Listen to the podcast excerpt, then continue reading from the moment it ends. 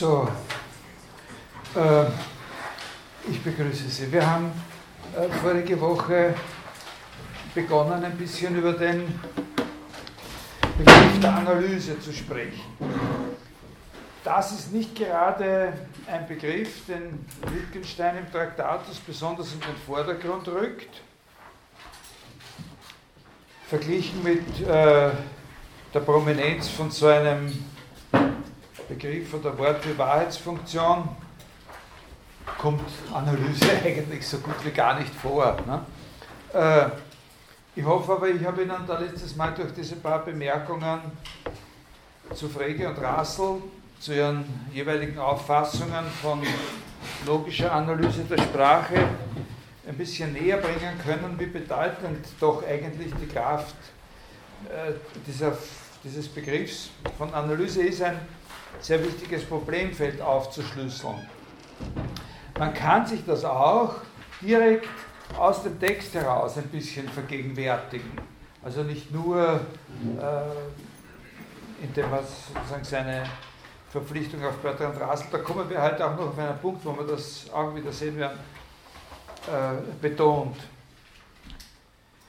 Von den ganz wenigen Stellen her, wo das Wort Analyse wirklich vorkommt im Traktatus, äh, denken Sie zurück an diese Sache, die ich letztes Mal angesprochen habe, als Spannung zwischen den Sätzen 5.5562 und äh, 4002.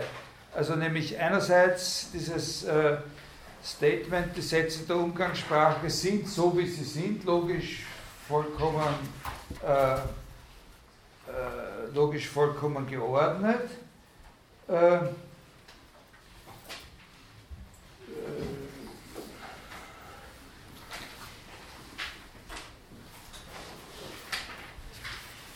oder das da, wissen wir aus rein logischen, das ist 5.5562, wissen wir aus rein logischen Gründen, dass es Elementarsätze geben muss, dann muss es jeder wissen, der die Sprache in ihrer unanalysierten Form versteht. Ne?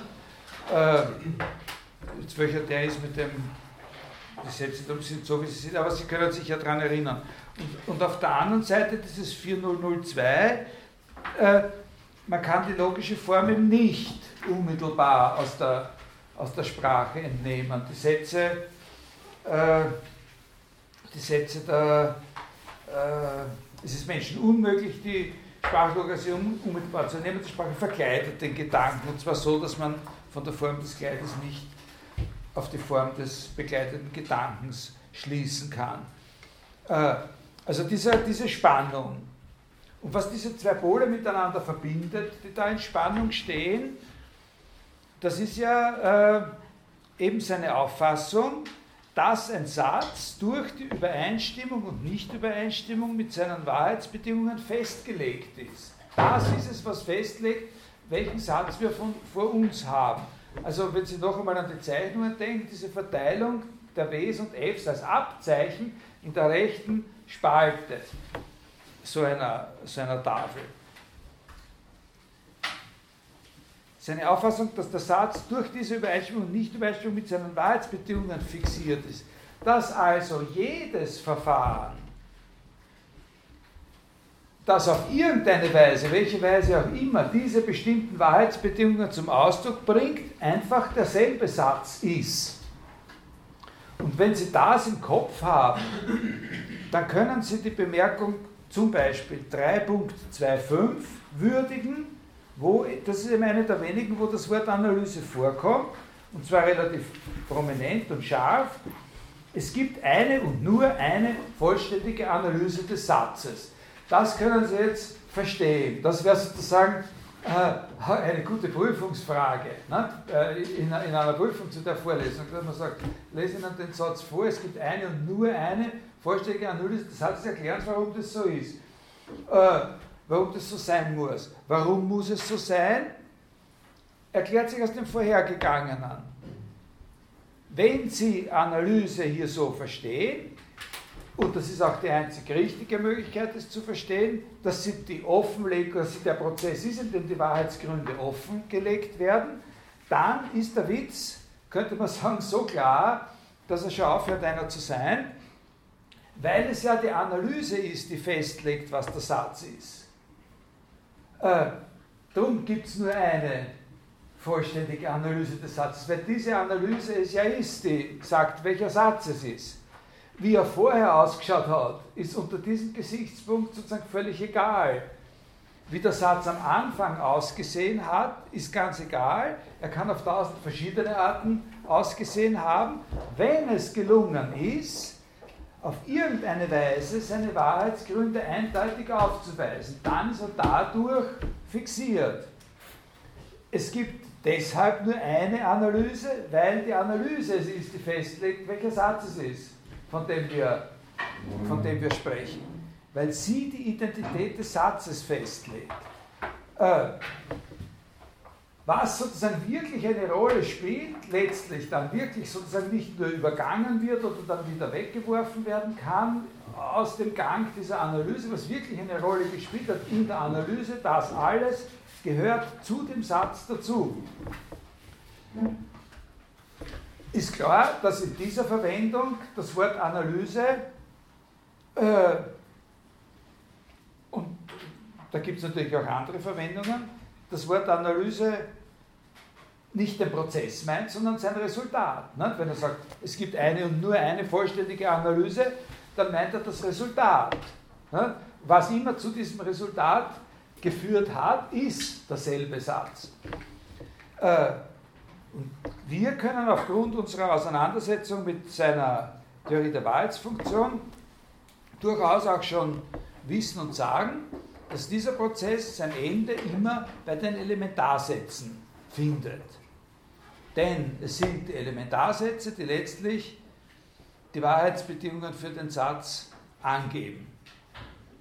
Und der Sinn eines Satzes im Allgemeinen besteht in überhaupt nichts anderem als eben im Ausdruck der Übereinstimmung und Nichtübereinstimmung mit ihren Wahrheitsmöglichkeiten, mit den Wahrheitsmöglichkeiten der Elementarsätze.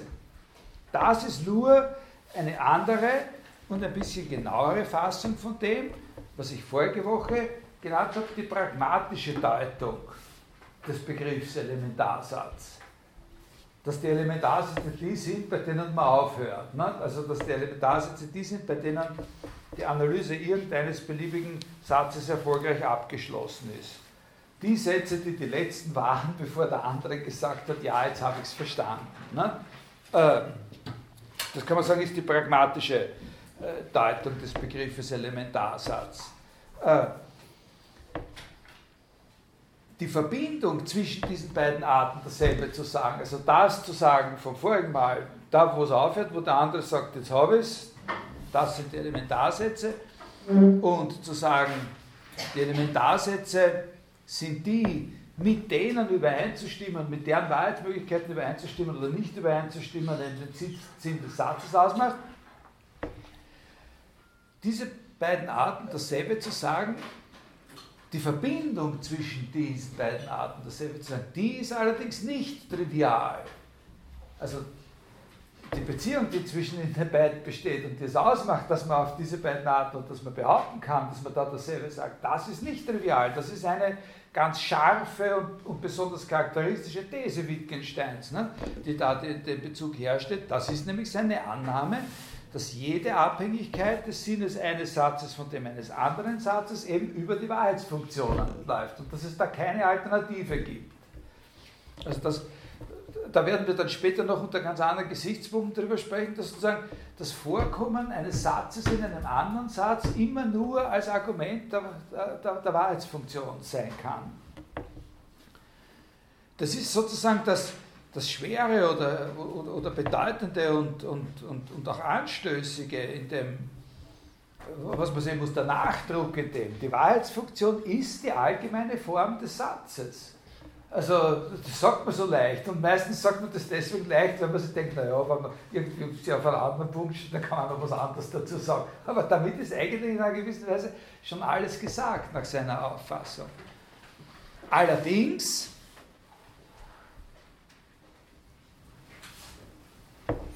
muss man aus einer anderen Perspektive feststellen, dass diese Deutung von Elementarsatz, also diese pragmatische, ergänzt um sozusagen die These, dass die Beziehungen da alle wahrheitsfunktional geordnet sind, dass die Rolle, die sozusagen ein Satz für einen anderen Satz spielen kann, immer nur die ist, als Argument der Wahrheitsfunktion vorzukommen. Also dass diese Deutung von Elementarsatz nicht ausreichen kann. Also das kann nicht alles sein, was man zu dem Begriff Elementarsatz dazu zu sagen hat. Weil sie zum Beispiel, das ist jetzt nur sozusagen irgendwie so von außen, man könnte da auch vielleicht systematischer und grundlegender äh, erklären, weil sie die Frage völlig offen lässt, inwiefern es verschiedene E-Sätze, Elementarsätze überhaupt geben kann. Äh, beziehungsweise worin sie sich unterscheiden würden. Das will man wissen. Also man will wissen, wenn man, wenn man solche Sachen aufschreibt, wie, äh, wie, diese, wie diese Tafeln da, äh,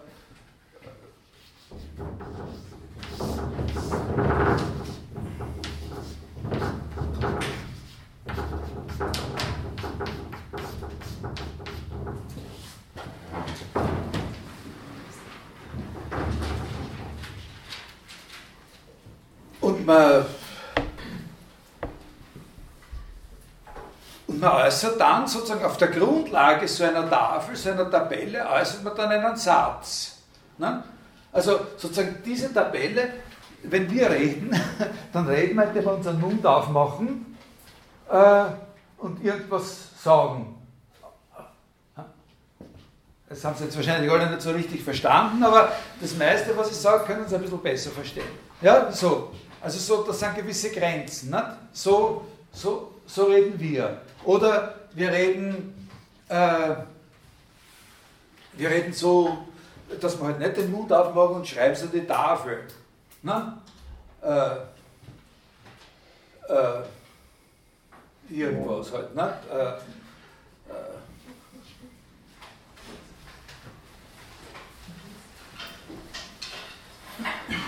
was weiß ich. Egal. Es ist irgendwie sowas wie, es ist eh alles eins oder so. Ne? Äh, Wittgensteins Idee ist ja, dass statt die Kreide zu benutzen oder unsere, unser Mundwerk zu benutzen, wir einen Satz auch äußern können, indem wir das als Instrument benutzen. Ne? Und eben, also wie würden wir damit sozusagen als Zunge, das als Zunge verwendet, jetzt einen Satz äußern, indem wir zum Beispiel sagen, unser Satz ist, unser Satz, was wir behaupten, ist folgendes, und dann da rechts eine Dings macht und da was hinschreibt. Nicht? Äh, also eben, was weiß ich zum Beispiel, so, nicht? Äh, das hinschreibt. Dann, dann, dann habe ich einen Satz geäußert. So, nicht? das ist ja, das müssen Sie ja verstehen. Nicht? So. Äh, und also vorher ist natürlich kein Satz, vorher sind es nur die Wahrheitsmöglichkeiten für zwei Elementarsätze. Aber hier, wobei eben jede dieser Zeilen eine Wahrheitsmöglichkeit ist, dann so in seinem Sprachgebrauch. Das ist jetzt ein Satz. Und, äh, und wenn man sowas hat, dann will man ja wissen, was für ein Kriterium habe ich, um festzustellen, ob das überhaupt zwei verschiedene Sätze sind. Oder? Wie würde ich denn, also da kommt einer und sagt, ich habe einen Satz B und ich habe einen Satz Q, sage ich, okay. Ja? Äh, aber was für ein Kriterium, was für eine Art von Frage ist es überhaupt, wenn man sich jetzt fragt, sind das überhaupt zwei verschiedene Sätze? Na? Jetzt könnte ich sagen, ich habe zwei Sätze, B und Q, und dann sagt, er sagt ja die ganze Zeit mit irgendeinem Beispiel herum und macht sich was ich was für Gedanken und am Schluss sagt der andere, Age, ich habe mir eh nichts anderes gedacht, dass das zweimal dasselbe ist. Ne? Q ist gleich B. Ne? Nicht gewusst? Ne? Das ist ja immer so bei mir, sagt er dann. Äh, was ist da das Kriterium dafür, dass wir überhaupt zwei verschiedene äh, Elementarsätze haben? Äh, und wodurch würden wir sie denn dann unterscheiden, wenn sie zwei verschiedene Elementarsätze sind? Wodurch sind zwei verschiedene wir, wir arbeiten da die ganze Zeit nur mit der Annahme. dass sie verschieden sind und haben weder verifiziert noch haben wir, was dazwischen liegt, ein Kriterium dafür angegeben, wie wir sie voneinander unterscheiden würden. Das sind ja, das sind ja gar nicht die Elementarsätze, also dieses B und Q. Es gibt uns ja keinen Aufschluss darüber, welcher Elementarsatz das ist. Das ist ein Punkt, wenn man sich diese Frage stellt, wo man sofort, gleich wenn man anfängt, darüber nachzudenken, besser eine Vorsichtsklausel äh, macht. Nämlich, an diesem Punkt muss man berücksichtigen, dass wir nach Wittgensteins Auffassung ja auf keinen Fall a priori sagen können, dass es so und so viele Elementarsätze gibt. Oder wie viele?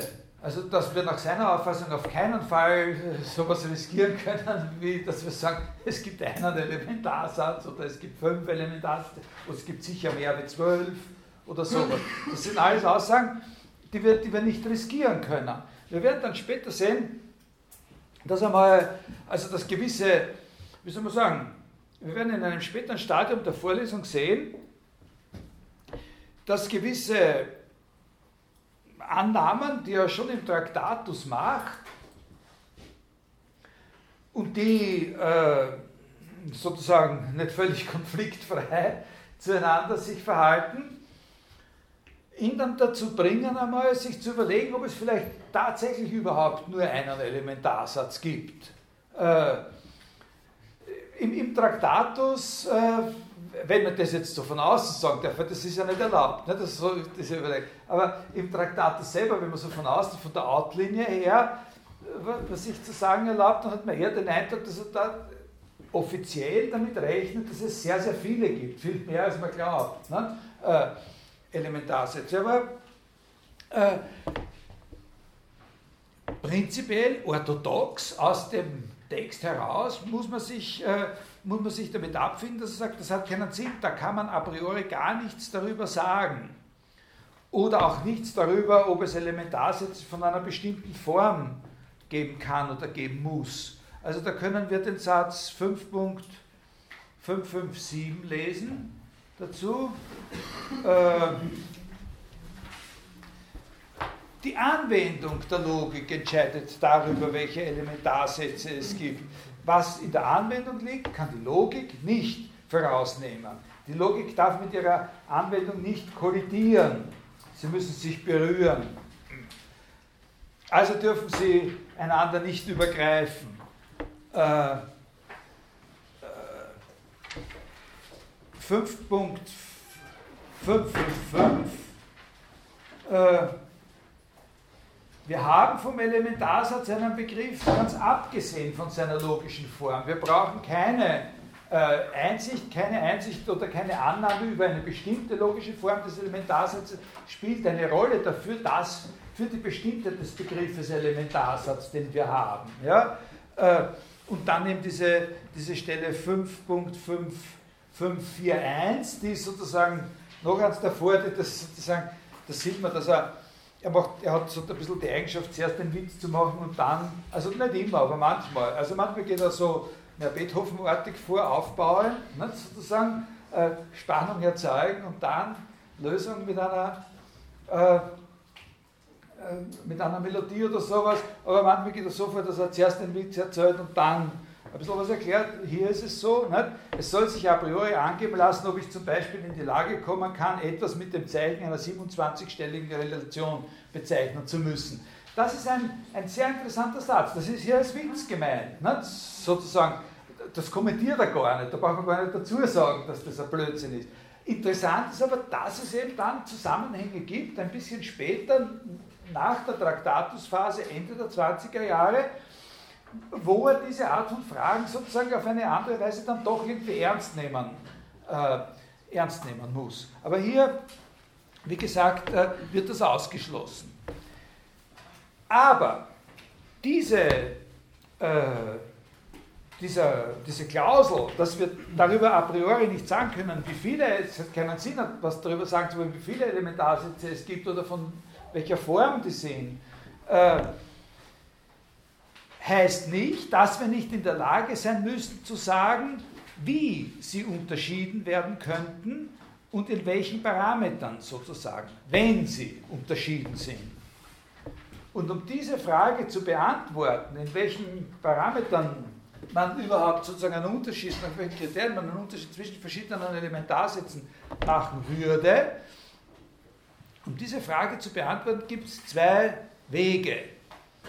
Äh, den einen davon habe ich vorige Woche am Ende der Stunde kurz angesprochen. Da habe ich gesagt, man muss den Begriff Elementarsatz, kann man nicht nur pragmatisch erklären, sondern muss man auch sozusagen strukturell erklären oder theoretisch erklären. Und da habe ich Ihnen nur einfach so diese eine Aussage an den Kopf geworfen, wo Wittgenstein sagt, der Elementarsatz besteht aus einfachen Zeichen. Der Elementarsatz ist ein, nur eine Konfiguration von einfachen Zeichen und sonst gar nichts. Ne? Und, äh, und diesen Komplex, der da gemeint ist, gehen wir jetzt gründlicher an. Ein bisschen. Ich fange heute äh, damit an. Äh, ich muss, äh, wenn es irgendwie gelingt, heute früher aufhören, weil ich, äh, weil ich einen Arzttermin habe, dann aber ich, ich schaue, dass ich heute ein bisschen schneller bin. Äh, ich gebe Ihnen sozusagen einen Prospekt für etwas, was sehr, äh, was sehr schwierig ist, wenn man will, dass es schwierig ist. also es ist so, zu dieser pragmatischen Sicht, Erklärung, was ein Elementarsatz ist, sollte man meines Erachtens noch zwei weitere Perspektiven berücksichtigen. Äh, die haben letztlich sehr viel miteinander zu tun, die konvergieren dann, diese beiden äh, Denkwege, aber ich möchte sie am Anfang getrennt äh, untersuchen. Und jetzt gebe ich sozusagen einen Vorblick für beide und ich fange diesmal nicht mit dem, ich mache nicht mit dem weiter, womit ich da, was ich da voriges Mal angekündigt habe, mit dieser Sache mit den einfachen Zeichen, sondern ich rede zuerst über die andere Perspektive. Ein bisschen was. Da werden wir noch eine Zeit lang dabei bleiben. Also das ist ein Motiv, das man am besten nennen kann, das Motiv der Unabhängigkeit. Äh, das ergibt sich aus, äh, aus der Annahme Wittgensteins, die ich schon letzte Woche als wichtig bezeichnet habe, nämlich dass ganz allgemein, also dieser verifikationistischen Annahme, ne, dass ganz allgemein der Leitfaden zur Klärung der logischen Form eines sinnvollen Satzes die Situation ist, in der wir die Wahrheit dieses Satzes feststellen oder feststellen würden. Die logische Form, der Sinn eines Gedankens wird durch die Klärung seiner Wahrheitsbedingungen identifiziert und das gilt natürlich auch für Elementarsätze. Das ist sozusagen ein Prinzip, das ganz allgemein gilt. Der Sinn eines Satzes wird angegeben, indem man seine Wahrheitsbedingungen angibt. Ne? Wenn du nicht weißt, was es bedeutet, was ich dir gesagt habe, dann erkläre ich es dir dadurch, dass ich dir die, alle Situationen, die es überhaupt gibt, einteile in solche, in denen das wahr ist und in solche, in denen das falsch ist. Dann wirst du das kapiert haben. Äh, also eben um auf das Beispiel von meiner Vorlesung heute in der Früh über Vorlesung des Mittelalters, äh, Philosophie des Mittelalters zurückzukommen. Äh, die Frage, was, ist, was der Satz, das ist ein Erde für Gulasch, bedeutet, die Bedeutung dieses Satzes wird am besten eben dadurch erklärt, dass ich sage, in der Situation, wo Kalbsvögel vor dir stehen, ist der Satz, das ist ein Erde für Gulasch falsch. In der Situation, wo ein Glas Milch vor dir steht, ist der Satz, das ist ein Erde für Gulasch falsch und so. Und dann die paar Situationen, wo zufällig wirklich Erde für Gulasch vor ihnen steht, in denen ist es wahr. Dann wissen sie, was ein Erde für Gulasch ist und dann können sie den Satz, das ist ein Erde für Gulasch verstehen. So, das ist sozusagen dieser, dieser Gedanke, man zeigt die Wahrheitsbedingungen. Und das gilt allgemein. Das gilt auch für Elementarsätze, aber für Elementarsätze kann nicht gelten, dass ihr Sinn in der Übereinstimmung und Nichtübereinstimmung mit den Wahrheitsbedingungen anderer Sätze liegt. Das kann für sie nicht gelten, weil dann wären ja diese anderen Sätze die Elementarsätze. Also die, das, das, dieses allgemeine Verifikationsprinzip, das gilt für alle Sätze, aber für die Elementarsätze kann, obwohl man den Elementarsatz natürlich auffassen kann als Wahrheitsfunktion seiner selbst, trotzdem natürlich nicht gelten, äh, äh, dass, äh, dass sein Sinn in der Übereinstimmung und nicht Übereinstimmung mit den Wahrheitsbedingungen anderer Sätze liegt, weil dann eben diese anderen Sätze die Elementarsätze sind und so weiter. Irgendwo müssen wir in diesen Gedankenexperimenten unter fiktiven Zusammenhängen sagen, da sind sie eben. Die Wahrheitsbedingungen der Elementarsätze müssen sozusagen auf andere Weise herausgefunden werden, als das bei anderen Sätzen funktioniert. Und das ist ja der Sinn, das ist im Grunde der einzige, das ist faktisch der einzige Grund, warum ich diese Sache mit der pragmatischen Bedeutung von Analyse überhaupt erwähnt habe. Ne? Äh, weil das ja sonst nicht viel bringt. Aber da hier an diesem Punkt äh, äh, zahlt sich aus. Nämlich, weil dadurch klar gemacht wird, dass die Elementarsätze immer die letzten Sätze in so einer Analyse sind. In der Analyse der Bedeutung eines Satzes sind immer die Elementarsätze die letzten Sätze. Und daraus folgt in einem gewissen Sinn auch ihre wechselseitige Unabhängigkeit. Das ist klar, nicht? weil wenn sie nicht wechselseitig unabhängig wären, dann würde der Sinn des einen vom Sinn des anderen abhängen und dann ist zumindest einer von ihnen kein Elementarsatz. Äh, solange ein Satz seinem Sinn nach von irgendeinem anderen Satz oder von dem Sinn eines anderen Satzes abhängt, ist er kein Elementarsatz. Äh, jetzt machen wir eine kleine Pause oder eine kleine Fußnote sozusagen, bevor wir den eigentlichen Gedanken weiterverfolgen, um eine Verständnisfrage äh, zu klären, die da aufkommen könnte oder ein mögliches Missverständnis, nämlich die Frage, der Relativität des Elementarsatzes auf die Analyse. Auf die Analyse jetzt aber als Prozess genommen. Na? Also vorher habe ich gesagt, es gibt eine und nur eine vollständige Analyse des, des Satzes und habe gesagt, dann müssen Sie Analyse als Resultat und nicht als den Prozess nehmen. Wenn Sie so wie ich sagen, und ich bin überzeugt, dass es auch Wittgensteins Auffassung war, dass es die Analyse ist, die festlegt, welcher Satz. Das ist der wirklich eminent äh, wie soll man sagen, das ist das Rasselsche Erbe, das ist ein Rasselsches Motiv. Ne? Also welcher Satz es ist und was wir verstanden haben, wenn wir den Satz verstanden haben, das wird eben gezeigt durch die Analyse des, äh, des Satzes, die an der Oberfläche, die logische Analyse des Satzes, die von der Oberfläche her vielleicht nicht antizipierbar ist. Äh, aber es kann natürlich die Frage sozusagen der Relativität von Elementarsatz in Bezug auf die Analyse als Prozess genommen auftauchen.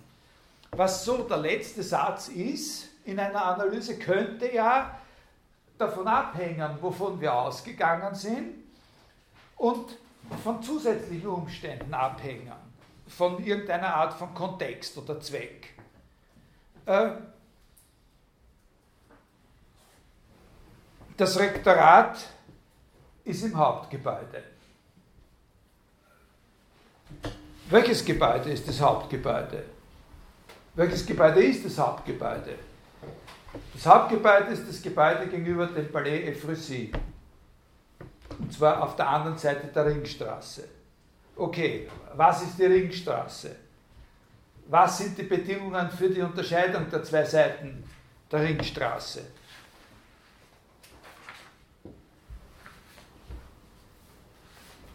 Pragmatisch bin ich zufrieden. Ne?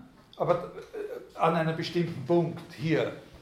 Aber der Sache nach ist die Analyse bestimmt nicht zu Ende. Ne?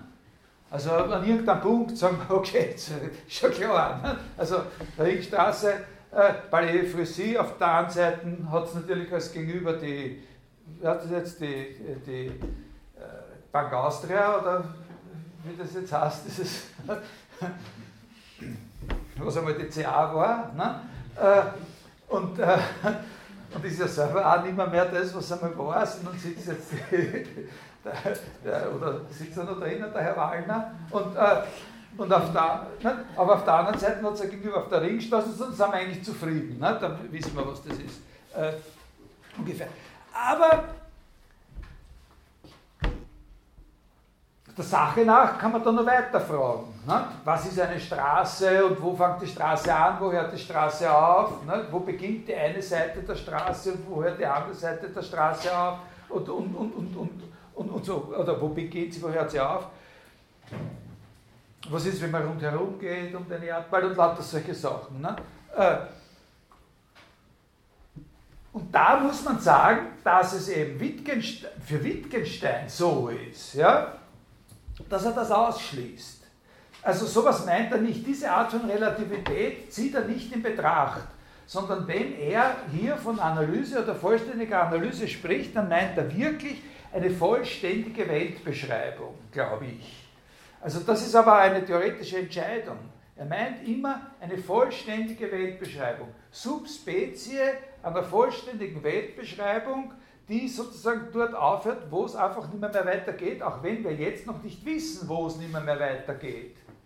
Also wenn wir heute geneigt sind zu sagen, na letztlich ist er dann dabei, dass er irgendwie das Verhältnis von irgendwelchen äh, Atomhüllen und ihren Kernen äh, äh, beschreibt oder sowas. Äh,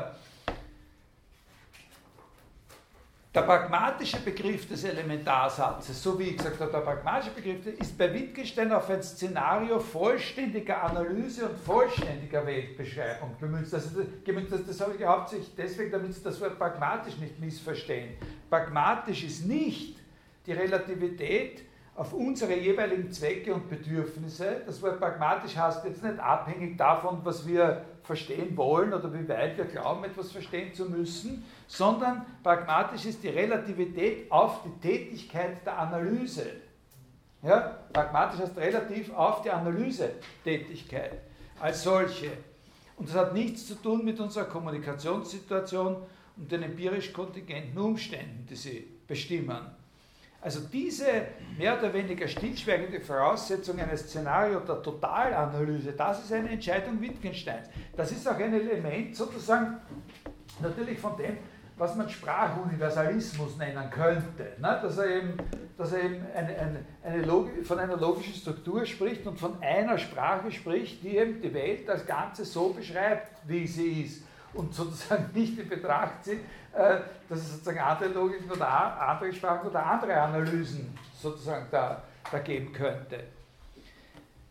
Das ist deswegen wichtig, weil im Grund erst unter so einer zusätzlichen Annahme, dass wir immer Subspezie einer vollständigen Weltbeschreibung sprechen, sich äh, sozusagen diese These von der Unabhängigkeit der Elementarsätze wirklich profiliert als eine sogenannte atomistische Position.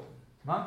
Also wo man sagt, Wittgenstein äh, vertritt im Traktatus, vertritt er ja auch wirklich. Was er, was er im Traktatus vertritt, ist eben so eine, ein Elementarsatz, Atomismus. Nicht? Jeder Elementarsatz sozusagen für sich selbst vollkommen, äh, vollkommen unabhängig von allem anderen. Wenn ein Satz aus einem anderen Satz folgt oder irgendwie eine Bedeutung dafür hat, was der andere Satz für einen Sinn hat, dann ist immer mindestens einer davon kein Elementarsatz. Das ist nur vollständig, nicht so sagen, die Wahrheit, Falsche des einen Satzes kann bei Elementarsatz nie irgendeine Bedeutung haben für die Wahrheit oder Falsche des anderen. Und dann kommt da zum Beispiel, ist das einer der Ausgangspunkte, wo er dann anfängt zu sagen, also den Kausalnexus, also gibt es nicht und so, diese, ne? Äh, diese Sachen. Aber dies, dass man sozusagen diese Unabhängigkeitsthese wirklich als, als so einen Atomismus äh, verstehen kann, das hat damit zu tun, dass er von dem was Analyse ist, so eine Auffassung hat, dass die niemals relativ auf irgendeinen wechselbaren Standpunkt wäre, sondern Analyse heißt eben ein für alle Mal Welt beschrieben, wie sie ist.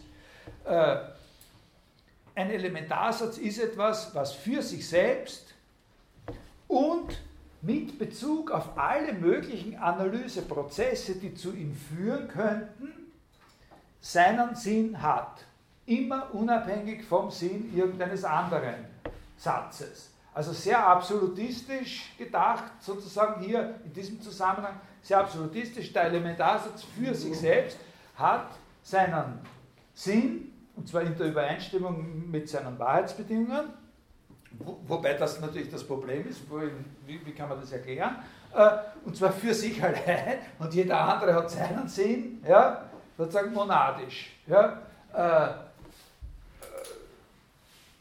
voneinander total unabhängig. Also man könnte diesen, diesen Begriff der Unabhängigkeit vielleicht schwächer fassen, aber das ist sehr, sehr wichtig, dass man das versteht, weil das ist der Punkt, wo er sich wirklich selber kritisiert hat. Das ist sozusagen der Schleudersitz äh, äh, in, der, in, in der Traktatus-Philosophie, äh, den er dann äh, sozusagen gelöst hat, wo er dann also in dieser sogenannten mittleren Phase, in den späten 20er Jahren, ist er von dieser Auffassung abgerückt. Und ich werde Ihnen ja zeigen in meiner Vorlesung, dass er in Wirklichkeit im Traktatus selber auch schon genug Positionen entwickelt hat, dass wenn er die einmal so richtig sich vor Augen geführt hätte, hätte er es schon dort aufgegeben. Ne? Äh, äh, also diese radikal gedachte Unabhängigkeit des Elementarsatzes. Aber wenn das so ist, wenn er das so versteht, dann erkennt man erst so richtig eben die Schärfe der Frage, was jetzt eigentlich die Wahrheitsbedingungen so eines Elementarsatzes sind. Was sind denn die Wahrheit? Also wenn auch für den Elementarsatz geht es einen Sinn, bestätigt der Übereinstimmung oder Nicht-Übereinstimmung mit irgendeiner Bedingung. Wir können hier Sinn noch immer so auffassen, wie ich das vor ein paar Stunden einmal äh, versucht habe zu erklären, einfach so wie eine charakteristische Funktion.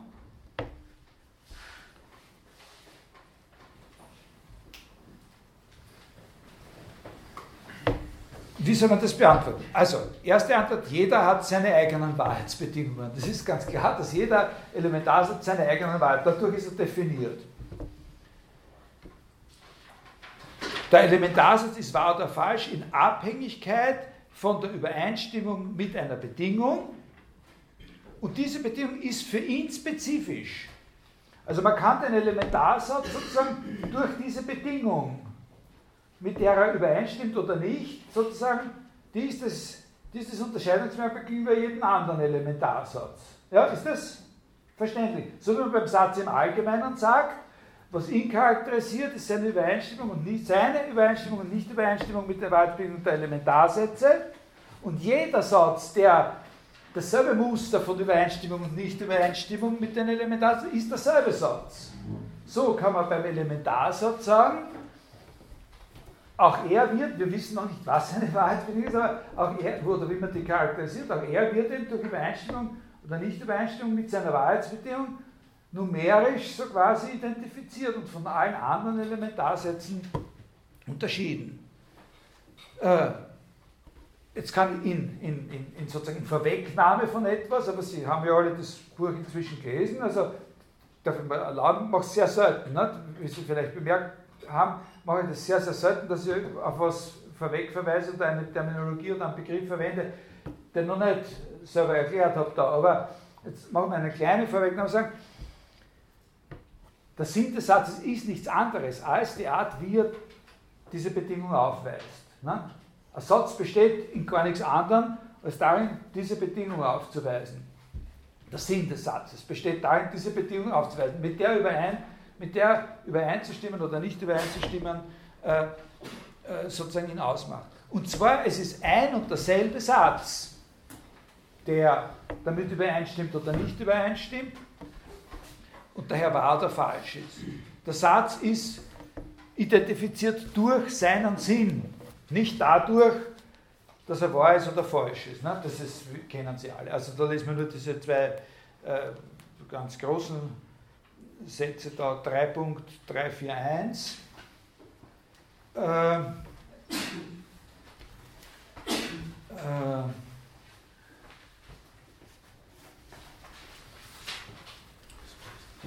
das Wesentliche am Satz ist also das, was allen Sätzen, welche den gleichen Sinn ausdrücken können, äh, gemeinsam ist. Also durch den Sinn ist er identifiziert.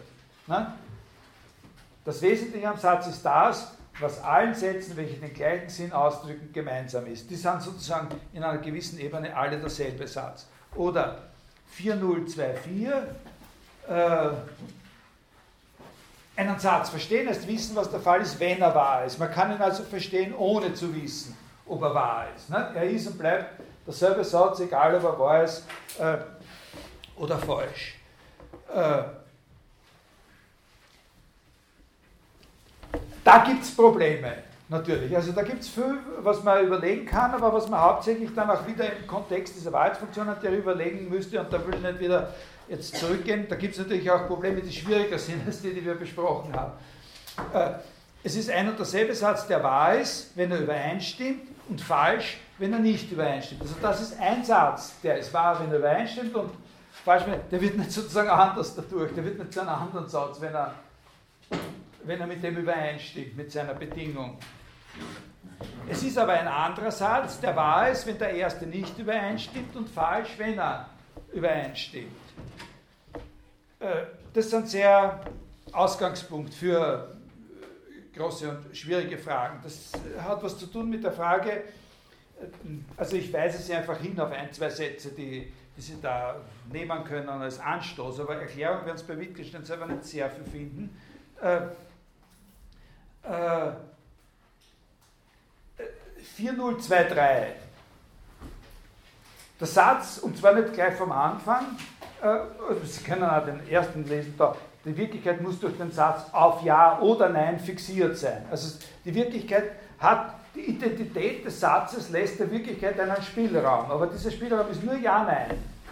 Äh, und dann ein bisschen weiter, der Satz konstruiert eine Welt mit Hilfe eines logischen Gerüstes. Also der Satz konstruiert eine Welt. Ja? Nicht irgendwas, eine ganze Welt. Der Satz konstruiert eine Welt mit Hilfe eines logischen Gerüsts. Und darum kann man am Satz auch sehen, wie sich alles Logische verhält, wenn er wahr ist. Man kann aus einem falschen Satz Schlüsse ziehen und so weiter.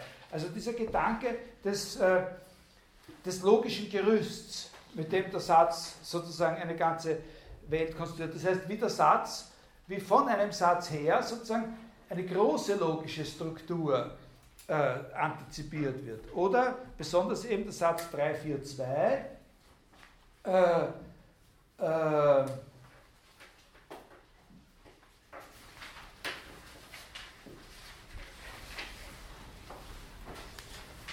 Obwohl der Satz nur einen Ort des logischen Raums bestimmen darf, so muss durch ihn doch schon der ganze logische Raum gegeben sein.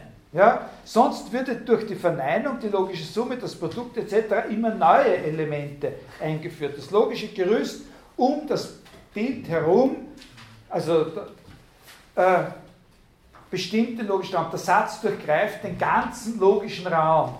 Und da gibt es dann weiter hinten so Stellen, wo er sagt, über, äh, der, der, der, verneinte Satz, die Verneinung kann dem Satz keinen Sinn geben, sondern sie setzt schon voraus den, den, den Sinn, der in dem, in dem verneinten Satz steckt. Das ist ein, also da gibt es wirklich ganz, äh, äh, da gibt es da gibt's Probleme, die durchzudenken sich lohnt, wenn Sie diese paar Stellen äh, zusammennehmen. Also ich finde jetzt nicht, wo, wo das ist, aber das wird Ihnen kein, kein Problem machen, diese ein, zwei Stellen, wo er da, die hätte noch äh, die hätte man da noch rausschreiben sollen. Die gehören da noch dazu. Nicht? Also ich habe da dieses, äh, wo ist denn das? Kann, da, kann mir da jemand helfen? Äh, also natürlich gehört da dazu 5.2341. Der Sinn einer Wahrheitsfunktion ist eine Funktion des Sinnes und so. Äh,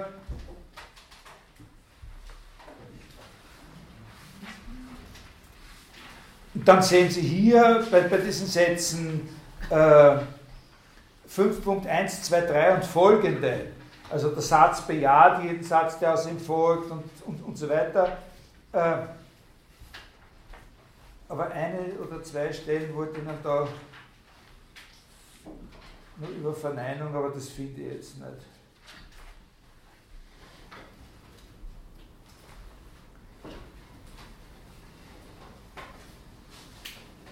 Die Sätze B und nicht B, zum Beispiel 40621, die Sätze B und nicht B haben entgegengesetzten Sinn, aber es entspricht ihnen eine und dieselbe Wirklichkeit oder so. Ich da müsste man, um das wirklich zu verstehen, muss man jetzt echt sozusagen weiter ausgreifen, was heißt da Wirklichkeit und diese, und diese ganzen Sachen. Was wir festhalten, ist ja nur das eine, es ist ein und derselbe Satz, der wahr oder falsch ist. Ja? Der Sinn des Satzes besteht in der Festlegung der Wirklichkeit auf diesen Spielraum. Wahr oder falsch? Äh,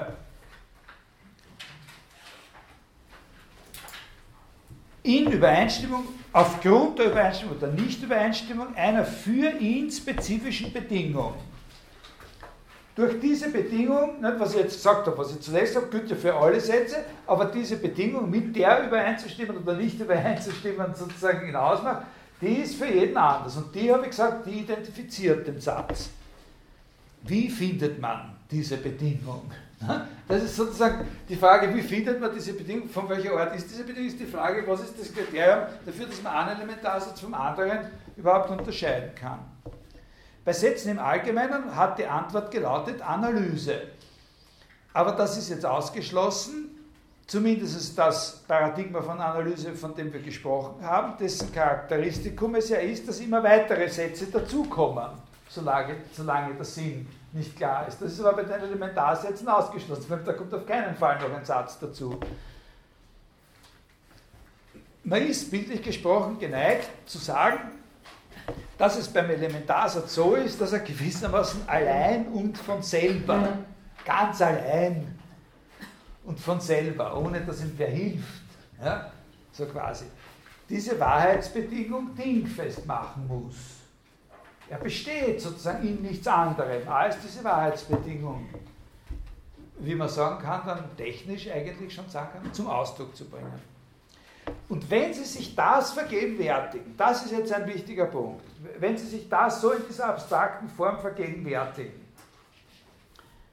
dass es beim Elementarsatz darauf ankommt, dass er selber, so dieser Satz selber, sozusagen nichts eigentlich nichts anderes zu tun hat, als diese Bedingung, mit der er übereinstimmt oder nicht übereinstimmt, sozusagen uns präsent zu machen, dann erkennen Sie, dass es sich hier um ein Problem von einem ganz bestimmten Standardtypus handelt, nämlich um ein Problem der Referenz. Was, hier, was wir hier wollen, wir erkennen hier ein Problem der Referenz. Wo, was ist es? Nicht? Was der Elementarsatz machen muss, das ist, auf ein bestimmtes Etwas als seine Bedingung sozusagen zu referieren. Und wenn er das kann, dann ist er eben der Satz und der andere macht uns eine andere Wahrheitsbedingung präsent, referiert auf etwas anderes sozusagen. Das ist sehr, sehr wichtig, dass man sich das klar macht, dass das Problem, das hier vorliegt, und, und, das ist nicht etwas in den Wittgenstein hineingedachtes, obwohl er das ja nie sagt. Ne? An keiner einzigen, mit gutem Grund sagt er das nie. Aber das muss man erkennen, dass das Problem, das sich hier mit den Elementarsätzen stellt, aus unserer Sicht oder in unserer Sprache von außen gesprochen ein Referenzproblem ist. Der Satz muss, solange diese Unabhängigkeitsannahme gilt, also es ist, wie, wie Wittgenstein sagt, erklärt wird der Sinn von irgendwas, durch, erklärt wird die Bedeutung von irgendwas, erklärt, überall wo erklärt wird, wird in Sätzen erklärt. Aber das heißt, dass es letztlich Sätze geben muss, die nicht ihrerseits durch was erklären, sondern die sich selber erklären. Der Satz muss, solange diese Unabhängigkeitsannahme in der Striktheit gilt, selbst seine Wahrheitsbedingung indizieren oder auf sie referieren. Oder man könnte gleich sagen, benennen. Das ist eigentlich eine, eine ganz strikte Konsequenz. Das, so wie wir die Sache, so, so kann man die Sache durchaus richtig beschreiben, als Problemstellung. Das nächste, was man sagen muss, ist aber, dass es bei Wittgenstein nicht so ist. Dass es etwas ist, was er nie zugeben würde. Oder nie zugegeben hätte. Na, auch überhaupt nie. Nicht nur im Traktatus nicht, sondern überhaupt nie. Das wissen Sie ja wahrscheinlich. Bei Wittgenstein ist es vielmehr so, dass er mehr oder weniger ausdrücklich und oft sagt, dass der Satz seine Wahrheitsbedingungen nicht benennt. Und zwar schon allein deswegen nicht, weil ein Satz überhaupt nichts benennt. Was das bedeuten soll, wohin das führt, und also sozusagen, ich, ich glaube, man muss sich klar machen, äh, wie soll man sagen, dass das einer von den Punkten ist, wo man sozusagen selber Recht behalten muss. Also auch wenn man immer mit dem Auto, wenn es immer sozusagen eine große Devise ist, dass man mit seinem Auto, es hat keinen Sinn, Autoren zu interpretieren, äh, die man nicht mag oder die man nur runtermachen will. Also eine gute Interpretation beruht immer auf Sympathie. Ne? Oder wenn man nicht bereit ist, irgendeine Sympathie zu investieren, dann soll man es bleiben lassen. Aber äh, äh, oder soll man sich halt einen anderen suchen, über den man. Also es hat keinen Sinn, irgendwie nur immer zu zeigen, dass der nicht recht hat. Ne? Aber, aber natürlich muss man da unterwegs manchmal sozusagen auch, zumindest aus heuristischen oder aus, aus, aus erklärungstechnischen Gründen, darauf bestehen, dass irgendwas stimmt, was der nicht sagt. Ne? Ich will nicht sagen, dass was nicht stimmt, was er sagt. So weit geht gar nicht. Ich sage, es stimmt aber, was er nicht sagt. Und hier liegt ein Referenzproblem vor. Das heißt, die Frage, die man sich beantworten muss, ist die Frage, wie macht er es, dass er dieses Problem in ein anderes Problem verwandelt? Na? Äh, dass er sozusagen dieses Problem umwandelt in etwas, wovon er, äh, wovon er überzeugt sein kann. Sehr komplex, sehr schwierige und zum Teil auch wenig transparente Positionen im Traktatus. Da steigen wir jetzt ganz schrittweise ein. Heute noch nicht so richtig, aber ich gebe Ihnen etwas zu bedenken im Sinne einer Vorausschau oder einer Skizze, was so als eine Art Sprungbrett äh, vielleicht dienen kann, aus einem externen Gesichtspunkt, weil ich ja in meiner ersten Vorlesung gesagt habe, wir wollen das auch aus externen Gesichtspunkten. Das ist sehr wichtig, dass man sich nicht sozusagen auffressen lässt, sozusagen von dieser, von dieser Terminologie oder von seinen Bildern. Ne? Das ist ja alles enorm suggestiv. Gerade vorhin habe ich wieder ein paar Passagen vorgelesen, die so mit dem äh, dürfen sich nicht überlappen, berühren sich und so zeigt. Das sind ja alles äh, äh, Metaphern, die, äh, wo man sehr, sehr aufpassen muss, dass man die nicht sozusagen in eine theoretische Sprache übernimmt und dann glaubt, man hat damit sozusagen was gesagt. Ne? Äh, Wittgenstein selber ist ja da, so, sagt, nein, nein, das beansprucht er gar nicht, ne? dass er da wirklich was gesagt hätte damit. Äh, also wir steigen da nicht so richtig ein, sondern schauen uns das mal sozusagen sprungbrettartig von einem externen Gesichtspunkt an und stellen uns vor, wir hätten die Problemstellung, die wir da jetzt aufgebaut haben, sehr einfach, holzschnittartig und abstrakt, wir würden die dem Herrn Gottlob Frege vorlegen. Was hätte der dazu gesagt?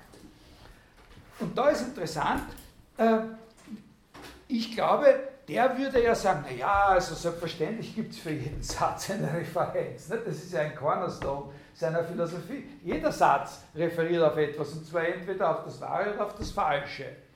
Und alle wahren Sätze referieren auf den gleichen Gegenstand. Ne? So ist es bei Frege, alle wahren Sätze referieren auf einen und denselben gleichen Gegenstand. Verschieden ist nur die Art, wie sie auf den referieren. Und in dieser Verschiedenheit liegt der Sinn äh, der Sätze, der Gedanke, den sie zum Ausdruck bringen. Jetzt ist es so, das Lehrreiche an dieser Überlegung äh, kommt erst. Sie sehen natürlich, dass das für Wittgenstein absolut unbrauchbar ist. Nicht? Dieser Gedanke ist für Wittgenstein äh, sozusagen objektiv unbrauchbar. Nicht? Weil, äh, worauf er meint, dass der Satz referieren muss, das ist ja gerade nicht die Wahrheit, sondern die Bedingung, die für die Wahrheit ausschlaggebend ist. Das ist ein entscheidender Unterschied. Der Sinn des Satzes steht fest, unabhängig davon, ob er wahr ist oder falsch ist. Und was Wittgenstein braucht, wenn er sagt, der Satz muss seine Wahrheitsbedingung zum Ausdruck bringen, ist die Referenz auf etwas, was die Bedingung dafür ist, ob er wahr oder falsch ist, aber nicht seine Wahrheit oder Falschheit. Das ist genau das, was er nicht brauchen kann. Ne? Die Sache wird eben aber erst genau dann interessant, wenn man sich klar macht, dass man auch für diese Wittgensteinische Frage bei Frege durchaus eine Antwort finden könnte. Also wir haben sozusagen die Wittgensteinische Frage und wir finden eine erste Antwort bei Frege, die wir aber sofort wieder beiseite legen können, weil sie die Frage missverstanden hat. Jetzt haben wir die Frage noch einmal reformuliert und gesagt, wir wollen nicht Referenz des Satzes im Sinne seiner Bedeutung, seiner frägischen Bedeutung, das Wahre und das Falsche, sondern wir wollen eine andere Referenz. Wir wollen die Referenz auf die Bedingung für die Entscheidung seiner Wahrheit oder Falschheit. Und jetzt sieht man, dass man aber auch für diese noch einmal erneuerte und richtig gestellte Frage bei Frege eine Antwort finden kann. Denn es kann ja der singuläre Term, das Argument bei Frege, es kann nicht nur sein, es muss ja eigentlich so aufgefasst werden, dass er genau den einen Gegenstand denotiert, der die Rolle der Wahrheitsbedingung spielt. Das ist der, das ist der Punkt, wo man das wirklich in einen Kontakt bringen kann. Nicht, nicht bei der Referenz, das, was sozusagen die Wittgenstein-Frage nach der Referenz des Satzes auf seine Wahrheitsbedingung äh, von Frege her beantwortet, das ist nicht die Referenz des Satzes auf das Wahre, sondern das ist die Referenz des Arguments auf den Gegenstand. Das ist der Punkt. Ne? Äh, dass in dem Satz ein Element gibt, das auf den Gegenstand verweist, der der relevante Gegenstand dafür ist, ob der Satz, äh, bei dem, der der Gegenstand ist, bei dem man nachschauen muss, ob das auf ihn zutrifft, was der Satz sagt. Verstehen Sie das? Also, wenn es bei Frege sozusagen ein Äquivalent gibt für das, was bei Wittgenstein Wahrheitsbedingung des Elementarsatzes heißt, dann ist das nicht das Wahre oder das Falsche natürlich, weil das sind ja die Werte. Sondern dann ist das der Gegenstand, auf den das Argument, der Argumentsausdruck verweist, der uns sagt, das Argument eines, eines einfachen Satzes von der Form f von x, das Singular Term, der ist es, der uns zeigt, wo wir hinschauen müssen, wenn wir sehen wollen, ob das wahr ist, was der Satz sagt. Nämlich, auf den wir schauen müssen, und bei dem wir dann untersuchen, ob es auf ihn zutrifft oder nicht. Das ist der springende Punkt. Äh, das muss man, das muss man sehen, wenn man, diese, wenn man diese Auseinandersetzung kapieren will. Da darf man sich nicht von oberflächlichen sozusagen äh, Begriffskonstellationen täuschen lassen und sozusagen dadurch, dass Wittgenstein sagt, na, diese Wahrheitswerte als Gegenstände, die gibt es gar nicht und damit scheidet die Frege-Theorie aus. Wenn man dabei bleibt, dann sieht man nicht, dass auf einer Ebene tiefer natürlich eine sehr wichtige und lebendige Auseinandersetzung gibt. Äh, wenn man das verstanden hat, dann kann man sich erst fragen, wieso ist denn das für Wittgenstein keine Lösung? Ja? Warum ist das, was, was Frege sozusagen als die Referenz, das ist der ganze Witz an, an Freges Unterscheidung von Funktion und Argument, an dem sprachlichen Ausdruck, der ein beurteilbarer Inhalt sein soll. Der ganze Witz ist ja, dass er eben einen Platz schafft für so ein, für so ein Argument, das uns, das uns sozusagen auf den, auf den einzelnen Gegenstand als Wahrheitsbedingung quasi unter Anführungszeichen jetzt verweist, auf den es ankommt. Wenn ich sage, der Herr sowieso der Herr äh, Kusch äh, äh, raucht Zigarren oder sowas, dann, äh, dann hat es keinen Sinn, wenn ich bei Ihnen check, ob Sie Zigarren.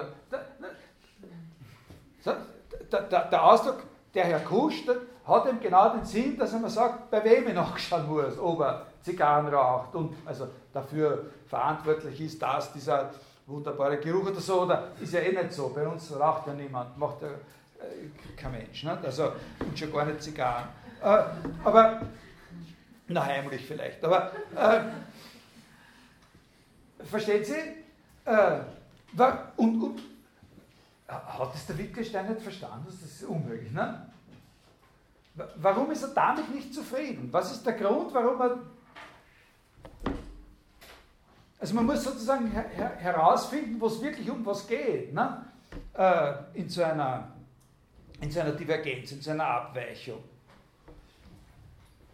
Wittgenstein hat eine andere Theorie. Statt dieser Auffassung von Frege, dass der, dass der, dass der Argumentsausdruck sozusagen auf den Gegenstand verweist, auf den Sagen, der die Rolle der Wahrheitsbedingung spielt, Stattdessen hat Wittgenstein eine andere Theorie. Wittgenstein hat stattdessen diese sogenannte Bildtheorie. Ne? Äh, also diese Theorie 4021. Der Satz ist ein Bild der Wirklichkeit. Denn ich kenne die von ihm dargestellte Sachlage, wenn ich den Satz verstehe. Also wir unterstellen jetzt hier also mit die von ihm dargestellte Sachlage, das ist eben diese Wahrheitsbedingung. Ne? Und den Satz verstehe ich ohne, dass mir sein Sinn erklärt wurde. Der muss mir nicht erklärt. Den Satz verstehe ich ohne, dass mir sein Sinn erklärt wurde, weil der Satz zeigt seinen Sinn. Das ist sozusagen das, was er, äh, äh, das, was er stattdessen hat. Dass er, dass er so wie Frege sagt, na gut, da gibt es Funktion und Argument und das, was da an der einen Stelle steht, der, der gesättigte Ausdruck, der verweist uns eben auf die Wahrheit, Wahrheitsbedingung. Stattdessen hat er diese Bildtheorie. Zeigen, ohne dass man etwas dazu sagen muss. Ne? Der, den Satz verstehe ich, ohne dass mir sein Sinn erklärt wurde. Der Satz zeigt seinen Sinn. Da müssen Sie jetzt sozusagen die Polemik sehen. In diesem, den Satz verstehe ich, ohne dass mir sein Sinn erklärt wurde. Das ist ein sehr, sehr wichtiger kleiner Zusatz. Äh, warum? Bevor ich das beantworte, äh, warum, äh, möchte ich Sie nur darauf aufmerksam machen, dass er auch mit seiner Bildtheorie, obwohl er diese, obwohl er sagt, er hat eine alternative Theorie, er hat nicht diese frege Auffassung mit dieser Referenz durch den sogenannten Subjektsausdruck, ne, äh, sondern er hat stattdessen die Bildtheorie, möchte ich Sie nur darauf aufmerksam machen, wie nahe er auch mitsamt der Bildtheorie noch an Frege ist. Ja? Äh, also wie wenig sich das wenn man nicht sehr genau hinschaut, in Wirklichkeit unterscheidet. Also der Unterschied ist enorm groß propagandistisch an der Oberfläche. Ne? Äh, Bild statt Referenz und so weiter. Aber wenn Sie mal schauen, wie das beschrieben wird, was die Aussage der Bildtheorie zu diesem Problem ist, das wir jetzt besprechen, dann ist der Unterschied nicht sehr groß. 40311. Äh, Ein Name steht für ein Ding, ein anderer für ein anderes Ding und untereinander sind sie verbunden. So steht das Ganze. Und jetzt lassen Sie halt das einmal weg mit dem lebenden Bild, weil das ist ja nur ein Vergleich. Ein Name steht für ein Ding, ein anderer für ein anderes Ding und untereinander sind sie verbunden. So stellt das Ganze den Sachverhalt vor. Was ist da bitte jetzt der Unterschied abgesehen von diesem wie ein lebendes Bild, zu der Idee von Frege, nur halt für ein mehrstelliges Prädikat. Ne? Wir haben statt, eine, äh, statt einen Argumentsausdruck haben wir halt ein, ein, ein, ein, äh, zweistelligen oder äh, äh, dreistelligen Ausdruck mit, mit zwei oder drei Variablen und sagen, das ist das und das ist das und das ist das. Und die Konstellation von diesen Gegenständen ist es, mit der übereinzustimmen oder nicht übereinzustimmen, die Wahrheit oder Falsche des Satzes ausmacht. Wo liegt da nur der Unterschied? Eigentlich Zero. Ne? Äh, aber es gibt natürlich einen. Also es ist nicht so, dass er nur sagt, es gibt einen Unterschied, wo es keinen gibt. Er hat eine andere Theorie. Was ich Ihnen erklären will, ist nur, wo muss man die Unterschiede eigentlich suchen? Ne? Äh, wo, äh, wie tief muss man graben, um das zu finden, was den Unterschied wirklich ausmacht? Was lässt ihn zu dieser Bildmetapher greifen?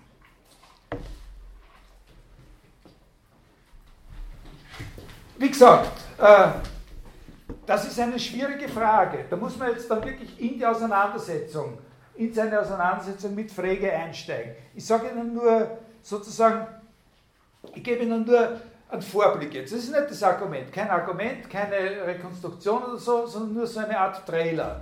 Äh, was letztlich rauskommen wird dabei. Meines Erachtens der einzige Grund, äh, oder sagen wir der einzige Grund, der wirklich operative Grund für den Unterschied seiner Auffassung, seiner bildtheoretischen Auffassung von dieser Auffassung von Frege, liegt in dem Problem, da liegt in dem Problem sozusagen das bei Frege eben der Sinn des Namens ist. Also der einzige Grund der Abweichung liegt in dem Problem, sozusagen, worauf beruht denn die Referenz dieses Argumentzeichens ne? bei, bei Frege. Wenn, wenn, wenn Frege sagt, wir haben da den, den Ausdruck, äh, Dix und der bezeichnet den Gegenstand. Auf welcher Grundlage? Ne? Das fragt sich ja Frege selber. Auf welcher Grundlage bezeichnet der Ausdruck den Gegenstand? Und darauf ist seine Antwort mit dem mit diesem Subjektausdruck, mit diesem referierenden Ausdruck, muss äh, sozusagen ein bestimmter Sinn einhergehen. Ja? Und äh, also mit der, Name hat einen Sinn. Der hat sozusagen sein Referent, das ist seine Bedeutung, und einen Sinn. Und der Sinn ist sozusagen die Art des Gegebenseins des Gegenstandes. Also der Sinn ist sozusagen die Anweisung, wie wir von diesem Zeichen zu dem Gegenstand finden, das davon bezeichnet wird.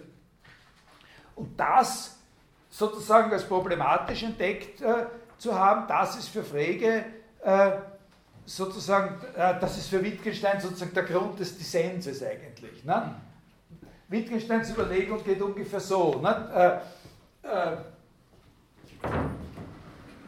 und darum ist dieser eine Satz, den ich vorher so betont habe, also auch wirklich so wichtig. Wittgensteins Überlegung geht so. Nicht? Also, äh, man könnte natürlich mit, mit Frege sagen, äh, dieses A, wenn ich einen Satz habe von der Form, äh, dann habe ich halt da irgendeinen Term, ja, zusätzlich, einen Index. Da gibt es eine Stelle im Traktatus, wo sagt, ein Index. Äh, äh, bei Frege wäre es ja der Name, der hat genau die Funktion, sozusagen, um, um mich auf die Wahrheitsbedingungen für den ganzen Satz hinzuweisen. Nicht? Also das ist wie wenn ich sage, ich habe irgendeinen Satz, das können Sie sich so vorstellen, wie wenn ich, ich rede jetzt die ganze Zeit über Elementarsätze ne? und, äh, und, äh, und das ist ja wirklich unangenehm, in einer gewissen Weise sehr lächerlich und, und komisch, ne? dass man die ganze Zeit über diese Dinge redet und weiß nicht, was das ist. Ne? Äh, über diese Elementarsätze. Und, und, und, und wir gehen halt jetzt in der heutigen Stunde, in der nächsten Stunde, ein oder zwei Schritte weiter, um uns das ein bisschen klarer zu machen, was das eigentlich ist. Und jetzt schlage ich Ihnen einmal so einen, einen Halbschritt vor, ja, wo man sozusagen den Fuß in die Höhe, äh, dass man das ja so machen könnte. Ich sage, ihr redet von einem Satz P. Ich sage Ihnen gar nicht, was der Inhalt von dem Satz ist. Aber ich gebe Ihnen den Tipp, Sie können es klären, wenn Sie meiner Brieftaschen nachschauen. Ja, so ungefähr. So könnte das sein. Äh, also wenn, zu dem Satz sowas, wenn an dem Satz sowas dabei ist, ja, was uns sagt, wo man nachschauen können, dann muss man nicht unbedingt äh, von vornherein gesagt haben, es muss ein Bestandteil des Satzes gewesen sein. Das ist der Unterschied zwischen Wittgenstein und Frege. Frege geht davon aus, dass er diese Funktion dieses Verweises die gewinnt er, indem er den ganzen sprachlichen Ausdruck als ein homogenes Ganzes zuerst hat und den zerteilt er dann in diese Funktion und Argumentkomponenten. Ne? Und dann sagt er, die eine von den zwei Komponenten äh, kann man eben nehmen als Verweis auf den einzelnen Gegenstand, über den dann etwas gesagt wird. Wittgenstein geht davon nicht aus, sondern sagt, ich habe den Satz und mir ist jetzt im Grund, eigentlich ist mir mal wurscht, äh, in welcher Weise dasjenige Element, was mir sagt, wie ich zu seiner Wahrheitsbedingung finde, da dazukommt. Ich bin bereit, sagt er dann in Klammer, in Fußnote vielleicht, ich bin bereit, auch wenn das sozusagen von außen draufbückt worden ist, wie dieser Hinweis von mir. Ich sage Ihnen gar nicht, was der Inhalt ist. Wenn Sie es wissen wollen, sage ich Ihnen aber, schauen Sie in meiner Brieftasche nach und nicht in der Universitätsbibliothek oder so. Ja? So, ja, äh, da ist das sozusagen von außen draufgeklebt. Aber Wittgenstein würde sagen, auch wenn es zuerst nur von außen draufgeklebt, draufgeklebt war, wenn sich herausstellt, dass es das ist, was mich wirklich dorthin führt, dann gehört es einfach dazu. Im Nachhinein. Ich habe es nicht durch das Zerschneiden gewonnen, sondern in der äh, sozusagen Einsicht. Also, wir haben das bei Frege ist es aber so, wir haben da den Satz, wir haben da diesen referierenden Ausdruck, der zeigt auf die Wahrheitsbedingung hin. Und zwar zeigt er aber nur deswegen hin, äh, Kraft seines Sinnes. Nicht? Äh,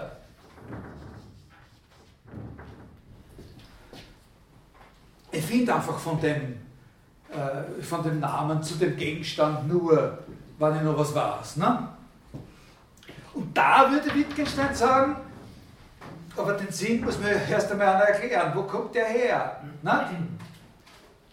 Und, und wie wird der Sinn erklärt? Wie wird der Sinn erklärt? Äh,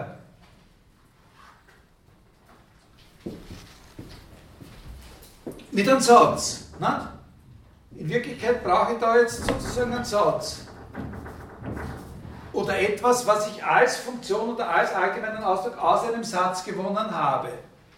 Derjenige, der, nicht? ist normalerweise die, die Floskel. Wer ist äh, der Anton? Nicht? Das ist der, der und so weiter. Was ist der Morgenstern? Äh, eine Waffe, die im Mittelalter benutzt worden ist? Nein, das meine ich nicht. Ein Himmelskörper, der. Ne? Oder ja, das ist der Sinn. Ne? So, der Sinn wird gegeben durch einen Satz. Also bin ich eigentlich wieder da, wo ich vorher war. Zurück an den Anfang. Ne? Sagt Wittgenstein. Was mich interessiert, ist jetzt dieser Satz, würde Wittgenstein sagen. Wenn das so ist, dass das sozusagen diese Referenzpunkte, die brauchen wir dafür den Sinn und der Sinn wird in einem Satz expliziert, dann heißt das für mich, also jetzt mal das weg, zurück an den Anfang, Feld 1, Mensch, ärgere dich nicht, nicht. Dann interessiere ich mich nicht für den ersten Satz, sondern für den Satz. Und wenn ich da so weiter tue, dann komme ich an einen Punkt, wo ich eben sagen muss, ich muss irgendwo einen Satz haben, dessen Sinn ich verstehe oder den ich verstehe, ohne dass mir sein Sinn erklärt wurde. Das ist sozusagen das Wichtige. Einen Satz haben, der seinen Sinn zeigt, ja, dessen Sinn mir nicht erklärt werden braucht, weil jede Art von Erklären immer wieder einen anderen Satz äh, ins Spiel bringen würde. Also das nur als Vorwegnahme. Mein, meine Einstellung ist, äh, also das ist wirklich sehr schwierig und ich denke sozusagen lebendiger über diese Sachen nach ein bisschen.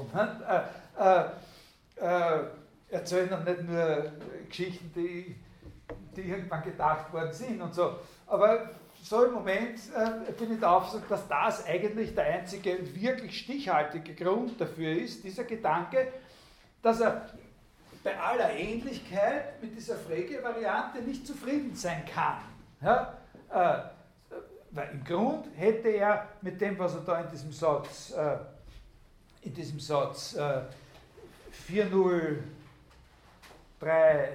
äh, 1.1 oder 4.0 äh, 4.0 der danach kommt. Ein Name steht für ein Ding, ein anderer für ein anderes Ding und so. Äh, sagt da nichts anderes, nicht?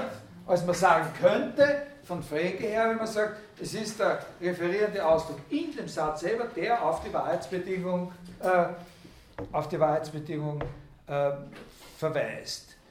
Äh, also das ist das eine. Das werden wir ein bisschen äh, genauer verfolgen, wie die Dinge da liegen. Da muss man sich ein bisschen genauer anschauen, äh, wie die Situation bei Frege selber eigentlich ist. Das war jetzt sehr äh, simplifizierend, was ich da beschrieben habe und wo ich halt glaube, dass äh, sozusagen die eigentlichen Reaktionen Wittgensteins äh, liegen.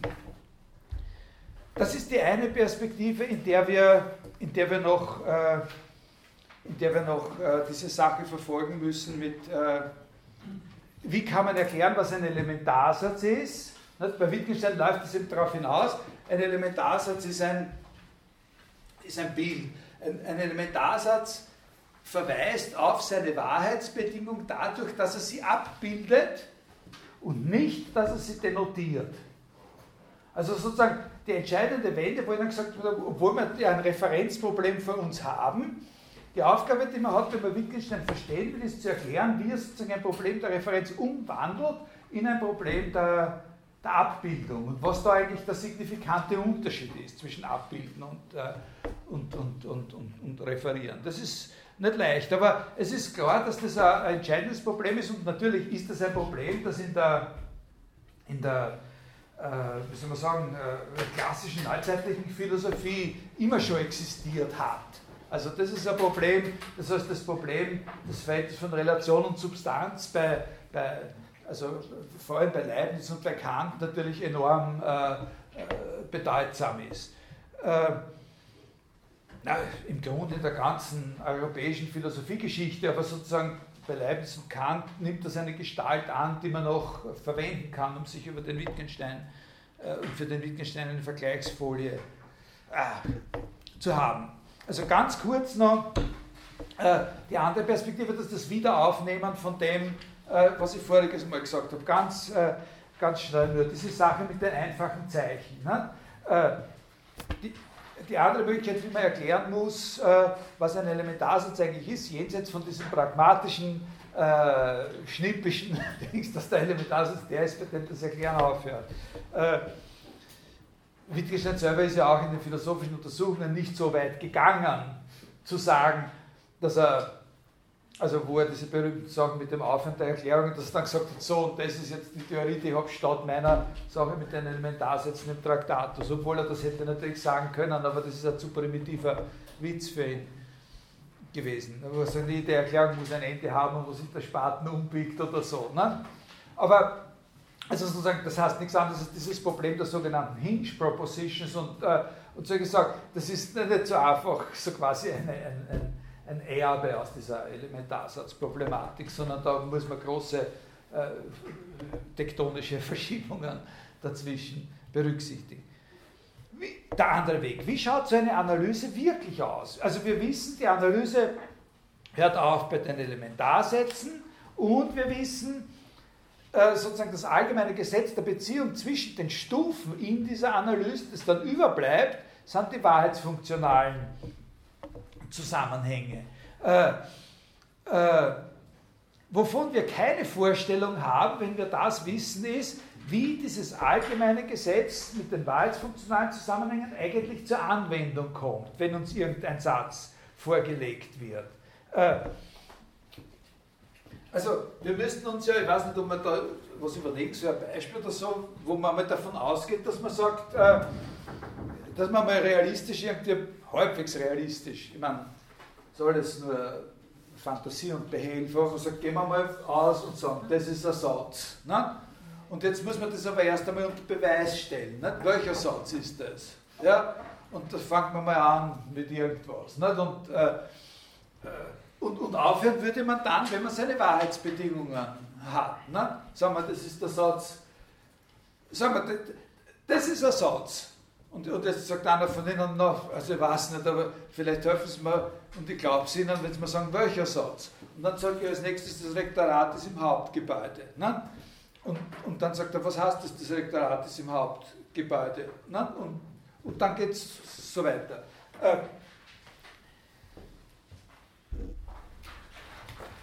wenn man sowas nimmt, nicht so aus der, aus der Pistole geschossen, wie dieses Elementarsätze bestehen aus einfachen Zeichen.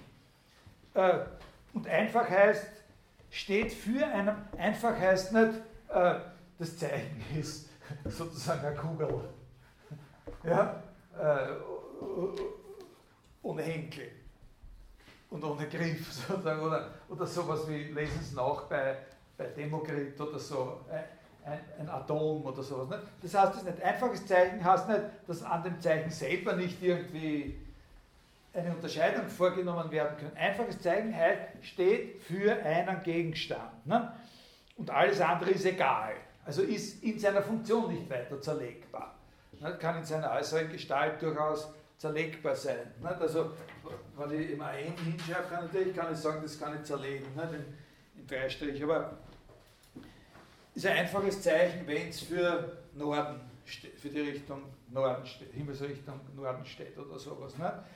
Und jeder Satz, der aus einfachen Zeichen besteht, ist ein Elementarsatz und jeder Satz, der ein nicht einfaches Zeichen enthält, ist kein Elementarsatz. Aber natürlich ist nicht jede Zusammenstellung von einfachen Zeichen ein Satz, weil es kann auch eine Zusammenstellung von einfachen Zeichen eine Liste von einfachen Zeichen sein und dann ist sie kein Satz. Ein nicht einfaches Zeichen für Wittgenstein, was wirklich was ein nicht einfaches Zeichen ist, das in der Sprache auftaucht, ist immer ein Zeichen eines Komplexes.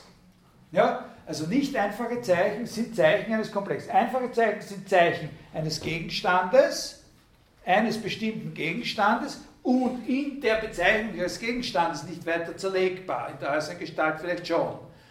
Ein ein nicht einfaches Zeichen ist ein Zeichen eines Komplexes, auch wenn es nicht anders ausschaut wie ein einfaches Zeichen. Also wenn ich sage, das ist ein Satz, reden wir über den Satz P, dann wird das als ein nicht einfaches Zeichen verwendet, weil es Zeichen eines Komplexes ist und nicht eines, eines einfachen Gegenstandes. Aber es muss erst aufgelöst werden, von welchem Komplexes das Zeichen ist. Ja? Und dazu kommt jetzt der nächste Satz. Nicht? Sie sagen A, B. Und, und, und, und ich glaube es nicht, dass das ein Satz ist, aber Sie helfen mir und vielleicht glaube ich es nicht, wenn Sie sagen, welcher Satz es ist. Und jetzt sage ich, das Rektorat ist im Hauptgebäude. Jetzt habe ich was Komplexes, das könnte ich aufschreiben. Das, auf verschiedene Arten kann ich das aufschreiben. Äh, oder sagen und so. Und jetzt ist Wittgensteins Idee die, äh, dass solange in diesem nächsten Satz irgendwelche Zeichen vorkommen, die komplexe Zeichen sind oder eben Zeichen von Komplexen sind, äh, dieser Prozess wiederholt werden muss. Ja?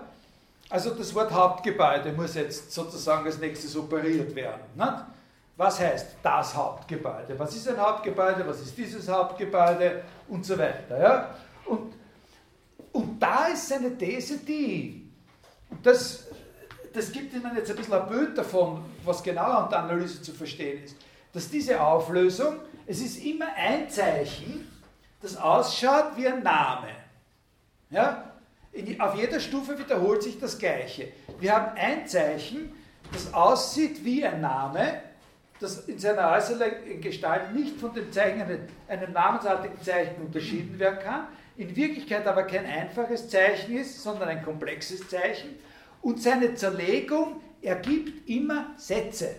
Das ist das Wichtige, dass man sich das klar macht. Also das Zeichen wird nicht zerlegt, so wie ein, so, so, so wie ein physischer Gegenstand in irgendwelche Teile, ja, äh, das Zeichen, sondern was sich in dem, was sich in dem, in dem Auflösen des Zeichens des Komplexes ergibt, ist nicht unmittelbar ein einfaches Zeichen, sondern ist immer ein Satz.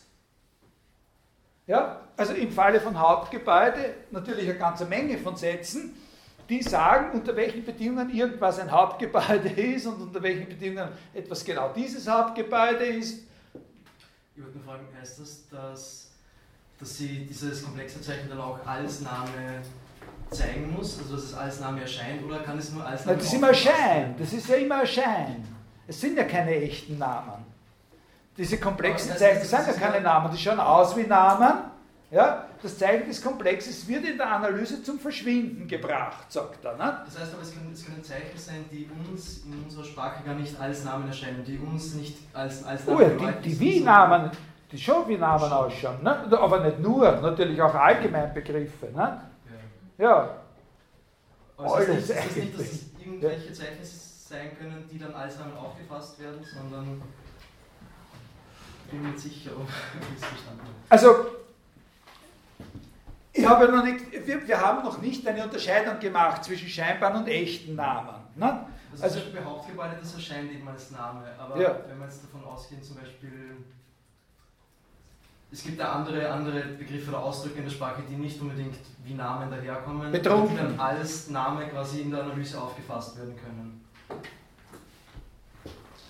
Zwischendurch, nicht? Ja. Genau, ja. Ja, das ist schon möglich. Nicht? Also, also sozusagen Verben. Nicht? Verben oder Adjektive. Genau, Verben oder Adjektive. Und, und, und, und wenn man erklärt, äh, was in dem Verbum oder in dem Adjektiv gemeint ist, dann muss man auf gewisse Namen kommen, dann tauchen Namen auf, zwischen denen diese Art von Beziehung eigentlich besteht. Nicht?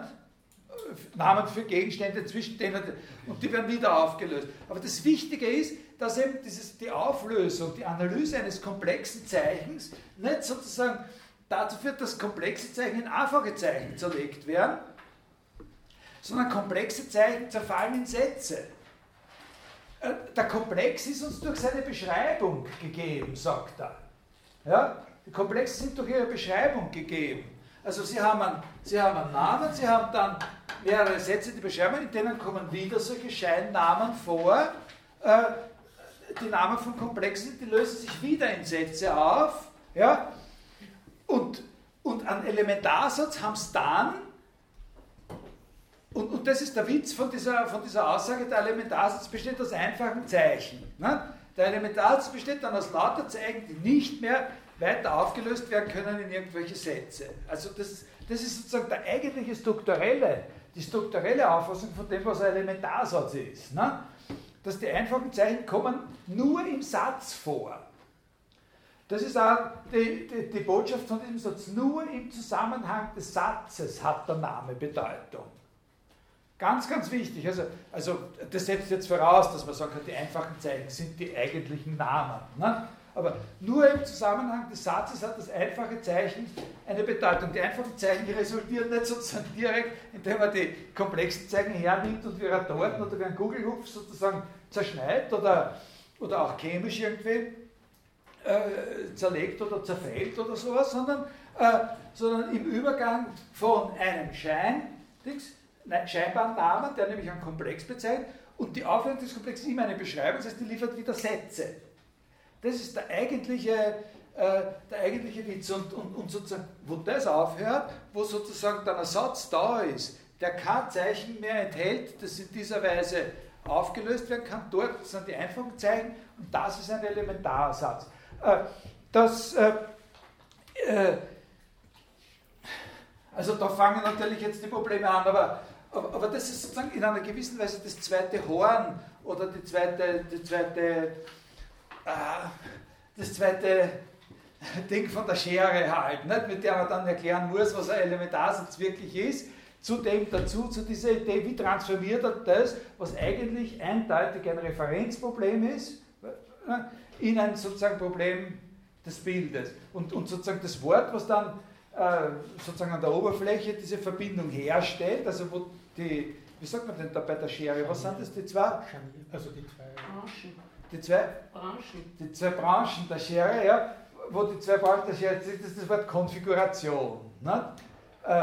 Das Bild als Konfiguration, die Konfiguration der, der einfachen Zeichen. Das ist sozusagen die, äh, diese, diese Idee, die er dann da äh, äh, im Zentrum hat. Also da machen wir nächstes Mal weiter. Äh, wir müssen äh, wenn wir das einigermaßen äh, gut verstehen wollen, uns noch einmal bei Frege äh, zunächst ein bisschen genauer anschauen, was ist da, äh, was bei ihm gemeint ist. Ja?